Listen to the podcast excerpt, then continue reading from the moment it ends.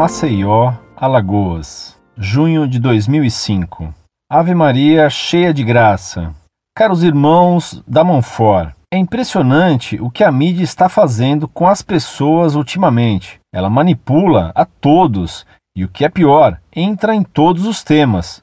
Desde o seu nascimento, teve o papel de mostrar à população o errado, mas com o passar do tempo venho observando uns ataques às instituições, sobretudo às religiões. Nem a Igreja Católica escapa. Qualquer assunto é para ser falado. Mas, como disse uma vez um pároco, liberdade é estar livre para fazer o bem e não para fazer o que quer, nesse caso, a maldade. Fico impressionado como as pessoas caem nas conversas de alguns cronistas ou repórteres. Como a igreja reage a esses ataques que muitas das vezes viram até heresia e blasfêmia? Que Deus perdoe nossos pecados.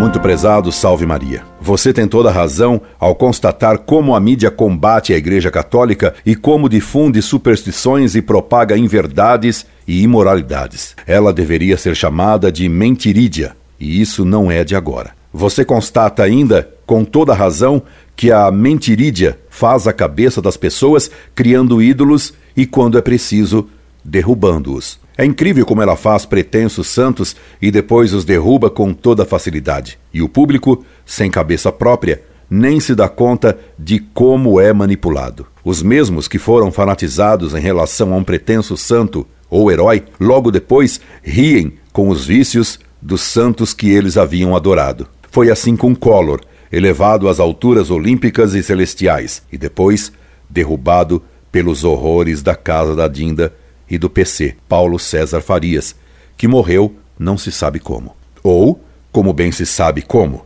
a mentirídia, pundonorosamente, faz esquecer o que ela quer que se esqueça. O PT, o Lula e seus auxiliares, genuínos ou Zé Dirceicos, seráficos, foram colocados sob os holofotes rosiclermente celestiais da mentirídia e apresentados como modelos de pureza, de honestidade e firmeza de caráter. Eram a própria incorruptibilidade. Agora se viu o que valia a imagem criada pela mentirídia. Décadas atrás caiu o muro da vergonha, deixando exposta a tirania e a miséria socialista. Agora no Brasil, caiu o muro da hipocrisia, deixando exposta a corrupção que se apresentava com o manto farisaico da honestidade. Certa vez, alguém pediu a Danton, o conhecido orador e assassino jacobino, que fizesse um discurso e desencadeasse uma revolução na Bélgica. Ao que respondeu Danton, que bem conhecia como se faz de fato uma revolução. Não se fazem revoluções com chá. Os grandes princípios de igualdade, liberdade e fraternidade são bons para os livros. Na prática, para fazer uma revolução, é preciso ter bandidos pagos. E ainda, o povo é um rebanho que, com bons cães, se conduz para onde se quer. Hoje, o rebanho é conduzido não por cães latidores, mas pela mentirídia, que propaga os sofismas que o povo tem que acreditar. Caiu o muro da hipocrisia. Que vergonha se nos apresentará agora, como a honra, quosque tandem mentirídia, abutere paciência nostra.